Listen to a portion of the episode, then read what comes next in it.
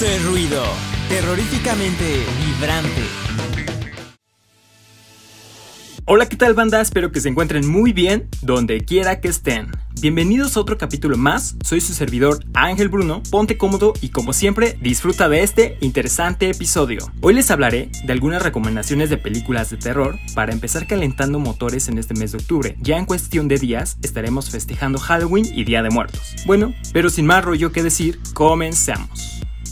Hablar de cine de terror puede ser para muchos muy emocionante pues muchos de nosotros nos encantan consumir todo referente a este tipo de contenido. Sin embargo, para muchos otros puede ser todo lo contrario, así poniéndolos nerviosos. El miedo a los payasos es un tema fascinante que en numerosas películas, sin duda, es una de las temáticas más comunes y populares dentro del género. Empecemos con las siguientes recomendaciones para ver en este mes del terror.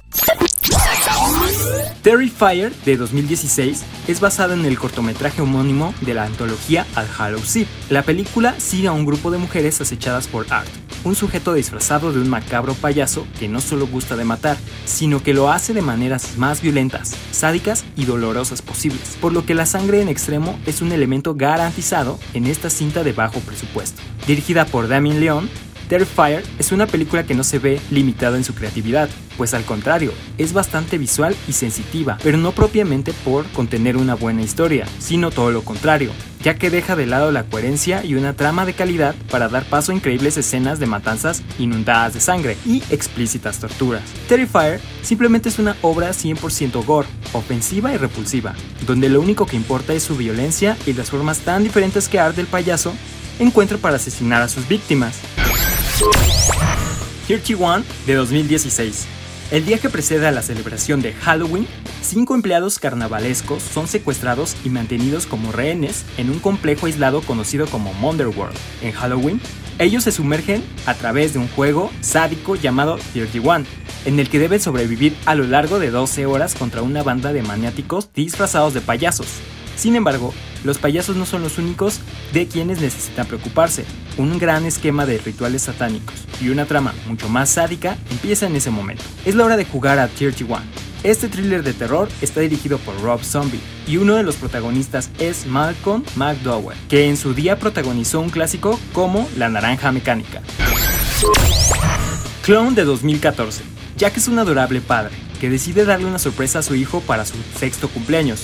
Buscando una idea original, encuentra un traje de payaso y se lo prueba pensando que causará sensación el día de la celebración. Pero lo que pensaba que sería el mejor día en la vida del pequeño, pronto se convertiría en toda una pesadilla. El traje está maldito, hace que todo aquel que se lo ponga se convierta en un asesino. Sin despojarse del disfraz y con una sed de sangre inagotable, surgirá en él una capacidad para distinguir sus propias emociones. Ante ello, la familia al completo deberá tomar peligrosas decisiones para las que se enfrentarán a fuerzas intangibles, que pondrán a prueba sus lazos y la confianza en ellos mismos. El miedo se apoderará de todos según el poder de esa condena cuando comience a aumentar, comenzando así una carrera contra el reloj.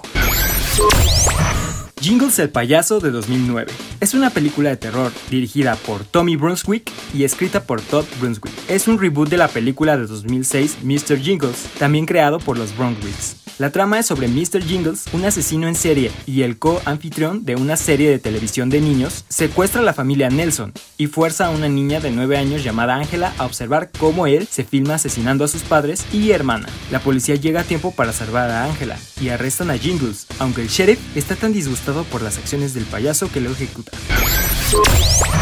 Killjoy del 2000 dirigida por Craig Ross Jr., relata la historia de Michael, quien se encuentra en una situación desesperada, ninguneado, pisoteado y en ocasiones apaleado, decide hacer un ritual de invocación para vengarse del novio de la chica de la que está enamorado. Mientras intenta invocar al payaso Killjoy, muere a manos de Lorenzo, el novio de la chica. Esto se desencadenará el pánico en la ciudad tan solo un año después, cuando el temible payaso llegue a la Tierra para asesinar a todo aquel que se cruce en su camino sin tener a nadie que lo controle. Solo será destruido si una mujer le rompe el corazón y luego se lo apuñale. Inexplicablemente, esta película arrasó en los videoclubs lo que permitió a sus productores seguir haciendo cintas del payaso diabólico. Existen cinco largometrajes que componen la saga. Amusement de 2008 o conocida como El Juego del Mal, es una película de terror estadounidense dirigida por John Simpson y fue la última película distribuida por Picture House Entertainment, antes de su cierre en 2008. Su relanzamiento fue en 2013. Trata de Taita, Shelby y Lisa, quienes eran mejores amigas y han tomado caminos completamente diferentes, pero el cruel destino las vuelve a juntar. Ahora dentro de una fría prisión, las tres mujeres y el resto de víctimas del lugar deberán luchar por sus vidas, y para ello tendrán que colaborar entre ellos. En un plano diferente, una mujer visiblemente traumatizada es interrogada por un policía y un psiquiatra. Después de su testimonio, los agentes se dan cuenta de que un payaso, un hotel y un convoy podrían ser piezas claves para detener a un asesino en serie conocido como The Law. House of One Thousand Corpses de 2003, dirigida por Rob Zombie, sigue siendo la estructura estándar de las películas de terror. La película se ambienta en 1978 y se centra en unos estudiantes universitarios que viajan por una zona rural de Estados Unidos. Intrigados por una leyenda acerca del excéntrico científico Dr. Satan, Mientras buscan el sitio indicado, su coche experimenta problemas y se encuentran en los Firefights, una gran y complicada familia que está formada por sádicos asesinos en serie, los cuales practicaban actos de tortura, necrofilia, ritos satánicos y canibalismo en el pasado, pero fueron entrenados por el Dr. Satán en una clínica psiquiátrica donde era cirujano. Ya desde el principio de la cinta posee un sinnúmero de referencias a aquellos turbulentos años de culto, a la que se refieren citando un monstruo de entonces como fue Charles Manson. Con esa estación de servicio perdida en los caminos rurales, mezclan la ficción de esta aberración a verdaderos asesinos como Albert Fish o Ed Gein, lo que resulta ser un background para este esperpéntico mundo que Zombie crea alrededor de una leyenda urbana cargada de suciedad y lenguaje bastante artero. La cinta es un compendio de momentos pesadillescos que entretienen y que por momentos espantan.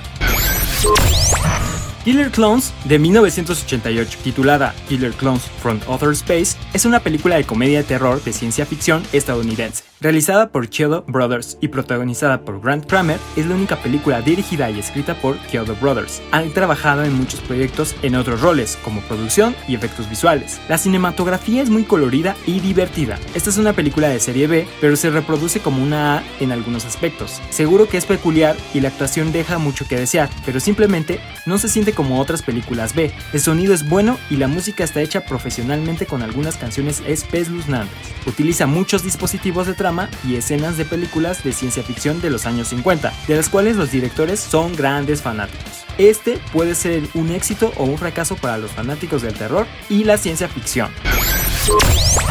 Midnight Clown de 1998 como en la escena principal de una trágica ópera, la bella diva Lorraine Sedgwick es brutalmente asesinada por su amante, el famoso tenor Orsini. El crimen nunca se resuelve y Orsini jamás es capturado. 15 años más tarde, una serie de terribles pesadillas torturan a Kate, la joven hija de la diva asesinada. Kate y su amiga Mónica deciden acudir al teatro donde su madre murió. Las visiones de Kate comienzan a ser cada vez más reales y especialmente tras el encuentro con el dueño del teatro, afirma estar habitado por el fantasma de Orsini, lo que provoca que Kate sufra la más terrorífica de sus visiones en la que un diabólico payaso intenta asesinarla. Visión o realidad. La peor de sus pesadillas ha comenzado. Los teléfonos no funcionan, no puede salir del teatro y la muerte acecha y es casi medianoche.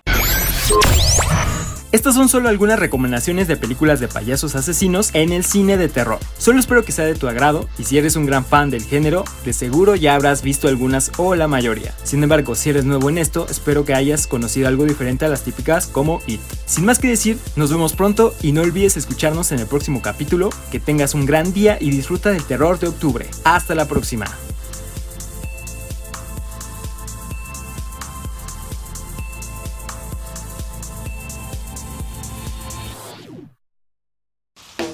Esto es ruido, terroríficamente vibrante.